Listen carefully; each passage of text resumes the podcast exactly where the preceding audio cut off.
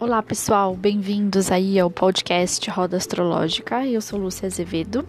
Venho trazendo para vocês um pouco de conhecimento aí do mapa, né? Como uma forma de autoconhecimento, de entender o seu caminho e de entender quais os códigos que os planetas e as casas podem trazer aí para vocês, para vocês seguirem o caminho.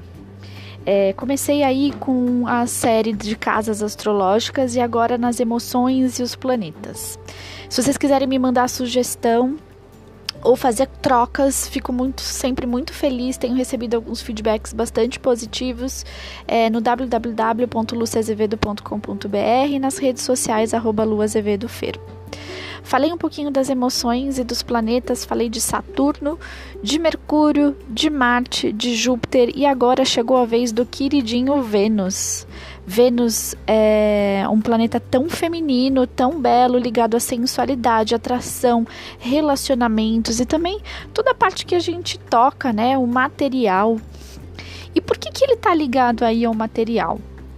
Porque ele está bem próximo da Terra. E aí, estando próximo da Terra, a gente acaba abarcando aí a energia desse planeta com questões do superconsciente coletivo, da nossa realidade, de tudo que é material, dos impulsos que a gente tem aqui da Terra, né? A energia está muito próxima. E esses ideais, esses valores acabam sendo próximos daquilo que a gente sente aqui é, na matéria.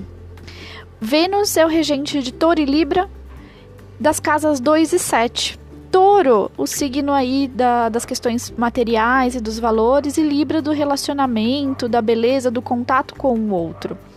Então, esse é o tema da energia da emoção do planeta. E o que, que ele desperta na gente? Então, onde está seu Vênus, o seu planeta Vênus? Em que casa, em que signo? Ele vai dar a toada de que energia, de que elemento, né? Se é fogo, terra, ar ou água. Se for de fogo, uma Vênus mais apaixonada, né?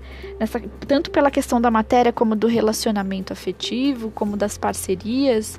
Se for de terra, mais material, do conforto, né? Então, do que eu como, do que eu visto, é assim que eu me expresso. Se for de água, muito mais emocional, mais acarinhada. E se for de ar, muito mais mental, da troca das ideias, como isso vai ser importante nos relacionamentos e nas questões materiais, né? O planeta ele traz as principais funções tratadas aí por ele. Então, se eu olhar Vênus, eu tenho a sensualidade, a sedução. Onde minha Vênus está, talvez é isso que eu vou trazer para aquela área da minha vida. Então, tá na casa 1, vou trazer muito carisma, muita sensualidade, na, mostrando a minha expressão da minha personalidade. Se tiver na 2, questões talvez ligadas ao material mesmo. Na 3, da comunicação, uma comunicação bastante sensual, né? De 5 na minha autoestima e assim por diante. Se tiver, por exemplo, num elemento ar, vai ser através das minhas ideias, daquilo que eu expresso mentalmente e em que área da minha vida eu vou expressar dessa forma. E sendo assim, trazendo todo esse lado positivo, também traz algumas emoções para a gente trabalhar.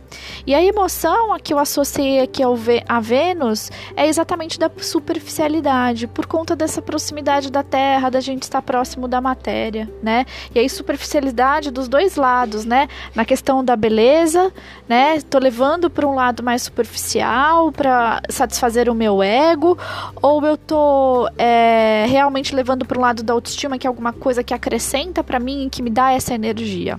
E da matéria também, né? Eu tô acumulando porque eu quero ter, porque eu quero parecer para alguém aquilo que eu sou, ou realmente porque eu sou e porque aquilo faz parte. Então, dá uma olhadinha. Onde tem esse sentimento? Já falei um pouquinho dos outros, da questão da insegurança, onde Saturno está, onde é que essa insegurança aparece. De Marte, onde o impulso da raiva aparece. Mercúrio, a confusão mental, né? A confusão no meu dia a dia, onde que ela aparece. E agora Júpiter, né, onde eu expando, mas aonde às vezes eu fico disperso e não crio conexões profundas, e Vênus agora, onde de repente pode estar essa superficialidade que eu tenho que olhar e acarinhar, acolher para que se transforme realmente em autoestima e para que eu tenha a expressão do melhor de mim. É, todo mundo tem os dois lados, né? Eu nasci num certo signo, eu tenho a luz e a sombra dele, que vai ser o meu desafio na vida.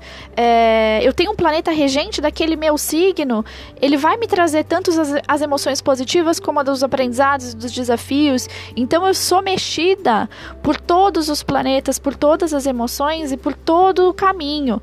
E aí me diga, né? Onde é que será que eu tô colocando essa superficialidade? Tô usando a autoestima da forma certa? Eu tô me relacionando da forma certa? Qual que é a minha relação com a terra, com a matéria? Quais são os meus valores? Olhe também o elemento, né? Então, por exemplo, uma Vênus do signo de ar ela vai criar conexões mentais, conversas, aquele bate-papo legal nas relações, mas às vezes ela pode ficar no superficial, o papo pode ser extremamente manipulador e sedutor para um sentido que não é bacana, né? É a mesma coisa da matéria, se eu tenho uma Vênus de terra, ela é uma Vênus que me ajuda, né, a concretizar os meus sonhos, os meus desejos, aquilo que eu busco, mas será que eu estou buscando só para ter, né? E quem eu sou? Então eu trago todas essas reflexões das emoções dos planetas para a gente realmente acolher e entender qual é o caminho da maneira como eu estou fazendo. E às vezes eu estou angustiado, aprendendo naquilo e patinando e não sei é, é, por que, que eu faço isso. Então dá uma olhada, dá uma analisada no mapa, vê o que, que pode te ajudar. E se você tiver dúvida, me procure, a gente dá uma olhada nisso para você caminhar em frente e conseguir acolher essas emoções.